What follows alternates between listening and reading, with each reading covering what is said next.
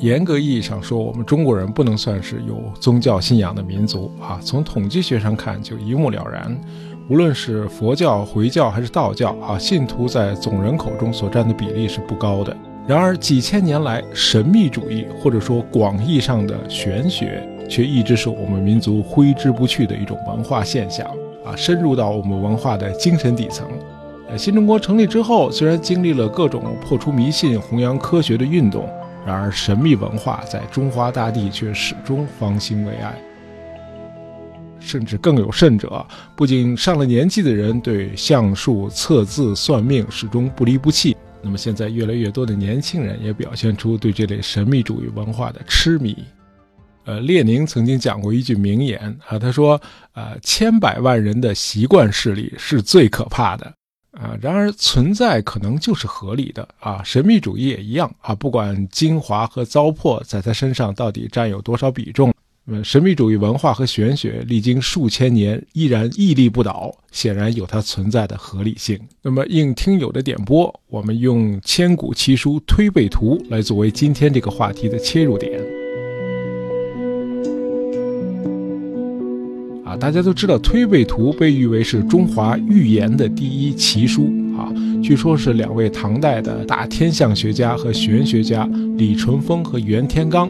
呃，他们两人对后世的兴衰治乱啊做了一番推算，然后用六十幅图像以及每一幅图像所附的谶语和宋诗来预示唐代以后中国两千多年的历史事件。呃，有人说这部书蕴含着中华民族的历史命运轨迹。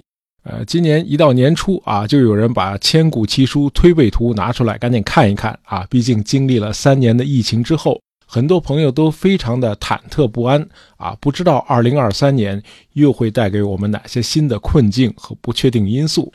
那么，按照传统历法，今年是癸卯年啊，据说对应的是推背图的第四十三项。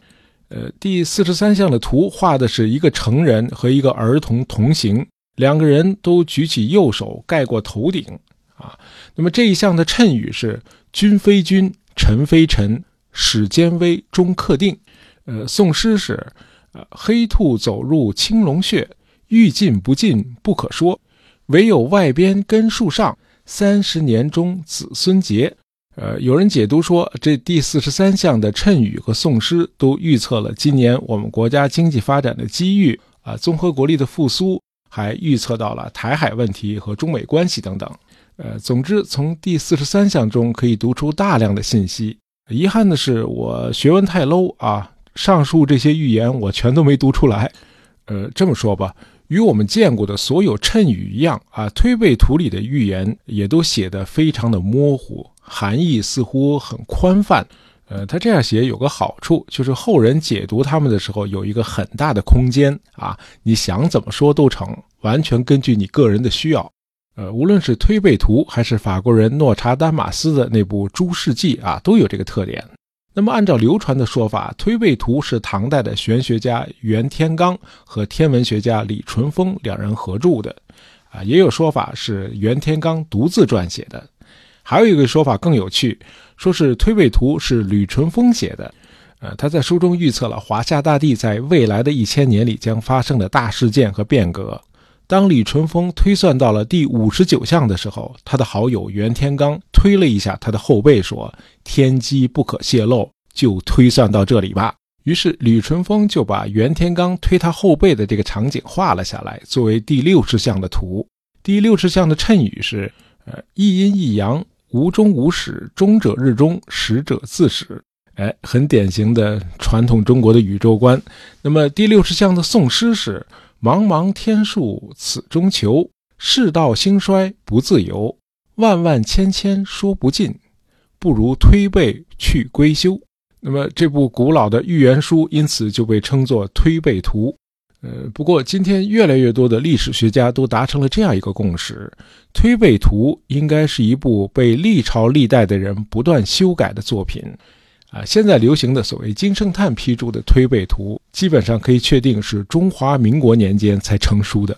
呃，学者们通过研究李淳风、袁天罡的生平及其著作，同时呢参考了相关的文史资料，普遍得出了这样一个结论：就是从李淳风、袁天罡这两个人各自的专长和背景，他们的官职位阶以及活动的地域范围，很难说这两个人曾经过从甚密，更没有证据显示李淳风与袁天罡合著了《推背图》。呃，今天大伙儿喜欢把袁天罡和李淳风两人相提并论，把他们视作是中国预测史上的双子星座。甚至把李淳风附会为袁天罡的弟子，说他俩是《推背图》的作者，还编出了很多二人斗法的故事。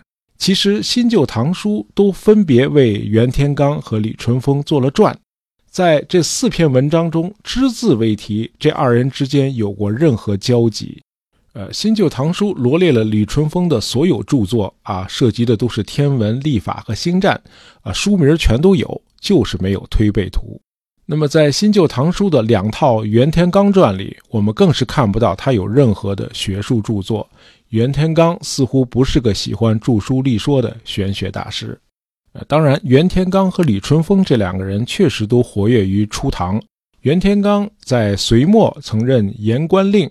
那么，新旧唐书对他的记载都很简略啊，说他游工相术啊，善于给人看相。啊，《袁天罡传》一共就七百多个字啊，居然有一半的篇幅在讲述他是如何准确地预测了三名官员在未来的三十年里在仕途上的起起伏伏，啊，预测的都很准。那么剩下的内容呢，我们一会儿还会谈到。总之，关于袁天罡的史料是非常少的，我们不知道他是什么时候出生的，只知道他是在唐朝贞观年间去世的。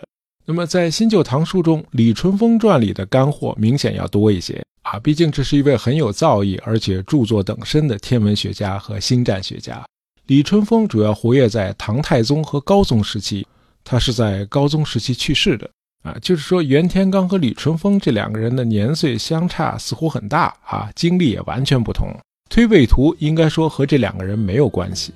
这部预测未来的奇书啊，显然是历朝历代民间的集体创作。把这个推背图附会到袁天罡和李淳风的名下啊，是为了增加推背图的可信度和说服力。你想想，第一次世界大战啊，以及后来的七七事变和第二次世界大战都被推背图预测出来了。那一般的预言家哪有这个本事？肯定得出自袁天罡和李淳风之手，对吧？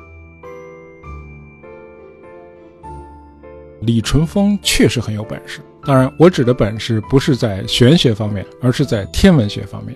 呃有趣的是，在古代，天文学和玄学是不分家的啊，至少是相互紧密关联的。呃，我们中国人的宇宙观叫天人感应啊，天人合一。因此，当帝王对各种重大事件做决策的时候，都是要看天象的啊，这就把天文学和玄学联系在一起了。我们得承认啊，中国古代在天文观测上一直是领先于世界的。啊，我们虽然没有能够认识到我们脚底下的大地是个球体，但是总的来说，我们国家古代的天文学与古希腊的天文学在发展水平上是不分伯仲的。呃，我们中国的领先地位一直维持到了宋朝。宋以后啊，中国的天文学先后被阿拉伯和欧洲超过了。那么一个重要的原因就是我们的逻辑学严重缺失，数学又没有形成体系，这导致古代中国天文学的研究啊，始终没有能够取得系统性的突破。而且我们的天文学家们都太过于实用主义了啊！比如李淳风从事的天文学研究主要有两个目的啊，一个是为了修订历法，他编写的《林德历》很有创新，呃，完全依靠观测和统计来求得回归年和朔望月的精密数据。呃，在著名天文学家僧一行编纂《啊大衍历》之前，那么李淳风的《林德历》是唐代最好的历法。李淳风对古代气象学也做出了卓越的贡献啊！在观测研究和总结前人经验的基础上，李淳风把风向明确定为二十四个。他还根据树木受风力影响而带来的变化以及损坏的程度，创制了八级风力标准。李淳风成了世界上第一个给风力定级的人。那么，李淳风研究天文的另外一个实用主义目的就是占星术啊，我们叫星占。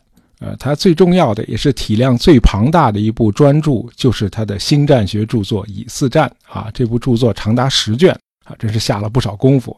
这也不奇怪啊，星战学毕竟是中国古代这个天文学家的一个主要的研究方向。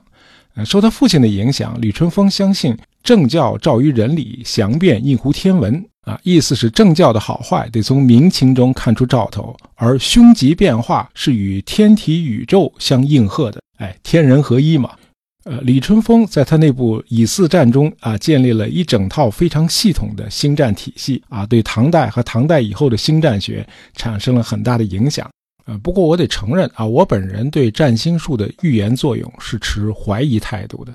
呃，在新旧唐书的《李淳风传》里都记载了这么一段。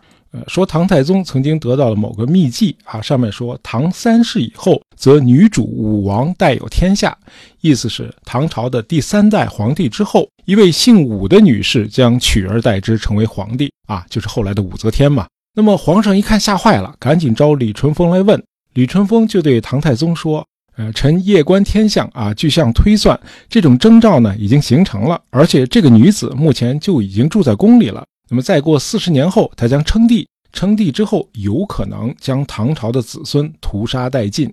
唐太宗说：“那我把这个疑似的人找出来杀掉，你看怎么样？”李淳风说：“啊，这个事儿呢是天命啊，陛下不能够除掉这个人，而且这很容易造成无确证的滥杀无辜。而那些宫女呢，都是陛下所宠爱的人。那么四十年是一段很长的时间啊，四十年后，这些人都老了，也都会有了仁爱之心。”那个姓武的女子虽然承受帝位啊，江山也改了姓，但是呢，应该不至于灭绝大唐的皇室成员吧？唐太宗听了之后，就采纳了李淳风的意见啊，没有去追查这件事儿。唐太宗的这个反应让人觉得有点奇怪啊，一个在一天之内把哥哥和弟弟以及十个侄子统统杀掉的这么一个人，突然变成了一个心慈手软的皇帝。呃，有趣的是，无独有偶，在新旧唐书《袁天罡传》里也有一段很神奇的，涉及到武则天的记述啊。说的是武则天还是个婴儿的时候，乳母把武则天抱出来见袁天罡，当时故意让武则天穿着男童的衣服啊，骗袁天罡说啊这是个男孩。袁天罡仔细打量之后，大惊失色啊，他说：“龙童凤颈，极贵之相啊！如果这是个女孩，将来肯定是一位天子。”就是说，袁天罡和李淳风都预测到了武则天有朝一日会篡位，建立大周朝，并当上皇帝。啊，李淳风是在武则天被选入宫之后啊，他夜观天象得知的；而袁天罡竟然是在武则天还是个婴儿的时候，就已经通过相面了解到了这个天意了。呃，我们知道，由于产妇产道的挤压，那么婴幼儿出生后，他们的骨质是非常软的，因此孩子在这个阶段，他的头部和脸部都是严重变形的啊，脸部呈现肿胀的状态啊，看起来很胖，而眼皮很厚，鼻梁呢很矮，即便他长大之后变成了个高鼻梁，呃，小时候看仍然是个矮鼻子。而且眼睛和眼睛周围的发育也是不完善的。那么这样一张高度变形的、与一个小动物没什么区别的面孔，袁天罡是如何看出他的帝王之相的呢？啊，有朋友可能会说，这段史实在新旧唐书里都有收录，你凭什么怀疑呢？啊，我确实没有资格怀疑新旧唐书的史学价值啊，尤其是旧唐书。呃，司马光编写《资治通鉴唐记》的时候，就大量的摘引了旧唐书的内容。然而，新旧唐书也并非完全无懈可击。我们在讲玄武门之变那期节目里头谈到过啊，这两部卷帙浩繁的唐史。我们知道，旧唐书是后晋的时候成书的，而新唐书呢更晚，要等到北宋的仁宗朝才问世。呃，即便是对于旧唐书的作者来说，唐朝贞观年间发生的所有事件，也都过去了三百年了。因此，这些作者和今天的我们其实是一样的，只能参考唐朝遗留下来的文献。那么正史材料不够，就只能找野史来补充。呃，早在魏晋时期，我们中国就有了笔记小说这种文学题材了。啊，当然那个时候的作者不认为自己是在搞小说文学创作，他们更愿意把自己视为历史学者。他们笔下的主人公都是当朝当代的真实人物。然而，与真正的史学家相比，笔记小说的作者自由空间更大一些。为了娱乐大众、增加销路，那么写出来的东西呢，毫无疑问离史实呢都比较远，啊，更不乏夸张和歪曲。因此，他们写出来的东西更像传奇故事。呃，网上有一位叫马守瞻的历史学者啊，这显然是他的笔名。这位马先生非常厉害。他发现了袁天罡和李淳风所谓预测武则天篡位的轶事，啊，都摘自唐代的笔记小说。啊，一篇是张卓写的《朝野千载》，另一篇是胡曲写的《谈兵录》。啊，与新旧唐书中的袁天罡传和李淳风传一对照，你会发现袁天罡和李淳风预言武则天篡位的故事，都是从这两篇笔记小说里摘出来的。呃，马守瞻先生认为，人类都有一种认知天性啊，比起正规渠道的资讯，大家宁愿相信道听途说的消息。那么，在对待历史的态度上尤其如此，人们更加津津乐道于野史趣闻。呃，武则天的神话传说已经流传了一千多年了，然而从来就没有人思考过她的这些传奇故事是从何而来的。其实，那些匪夷所思的民间传说都是武则天自己找人炮制并散播的。呃，武则天的目的只有一个，就是证明自己统治的合法性。当然，历代统治者也都用过这种手段啊，而且屡试不爽。呃，因为李淳风和袁天罡在民间的名气很大，于是呢，武则天就想在他俩身上做文章。武则天的地位来历不正啊，篡夺皇位不说吧，还是个女人当国啊，这在今天看来其实很正常嘛。而且女人当国王可能统治的还更好呢。但这是今天的观念，在古代这可是严重违背伦理传统的。那会儿女人当政被称之为聘鸡司晨啊，意思是母鸡代替公鸡报晓。呃，武则天如此的反传统啊，别说唐朝李家人不服，那天下百姓也会说三道四的。那为了证明自己登上皇位是顺应天命，那么武则天呢就得让人杜撰这两段野史，让袁天罡和李淳风这两位神人在野史中各自扮演一个角色，来预言他武则天当皇帝是天命所归。哎，效果果然不错！不光是老百姓相信了，连新旧唐书的编纂者们也都信以为真了啊！甚至还当作是真实的史料写进了他们的历史著作啊！今天我们翻开传统史书，你会发现这类神机妙算、图谶伏命的段子比比皆是啊！各朝各代都有，你会觉得很奇怪，怎么会有这么多的事情都笼罩在神秘的光环之下呢？啊，这个问题很有趣啊，也很值得探讨。那么今天的我们应该如何传承国学中的这部分内容呢？比如推背图这类预测宝典啊，这本书实在太厉害了，什么一战、二战、台海危机、九幺幺啊，全都能预测出来。那么也许我们应该探讨一下这样一个问题，那就是我们在古代在农耕时代发展出来的预测未来的手段，能否有效地运用于今天的社会？我们可以做这样一个思想实验啊，一个西汉时期的人，他向未来穿越了一千年，来到了北宋。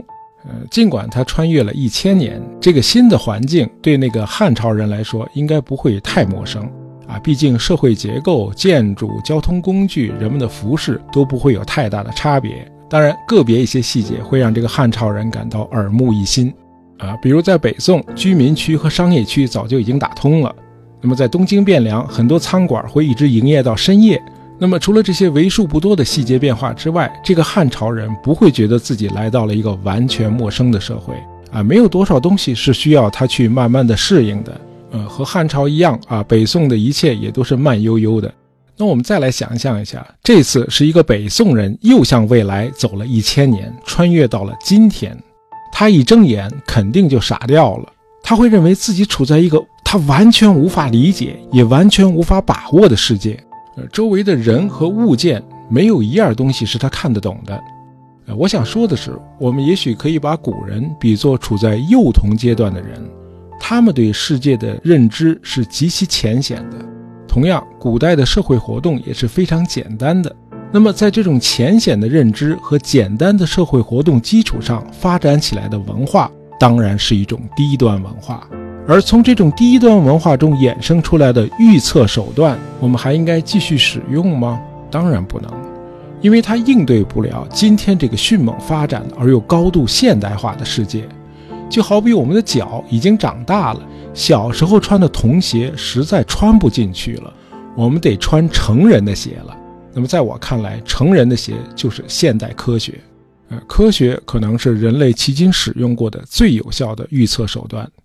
啊，举个生活中的例子吧。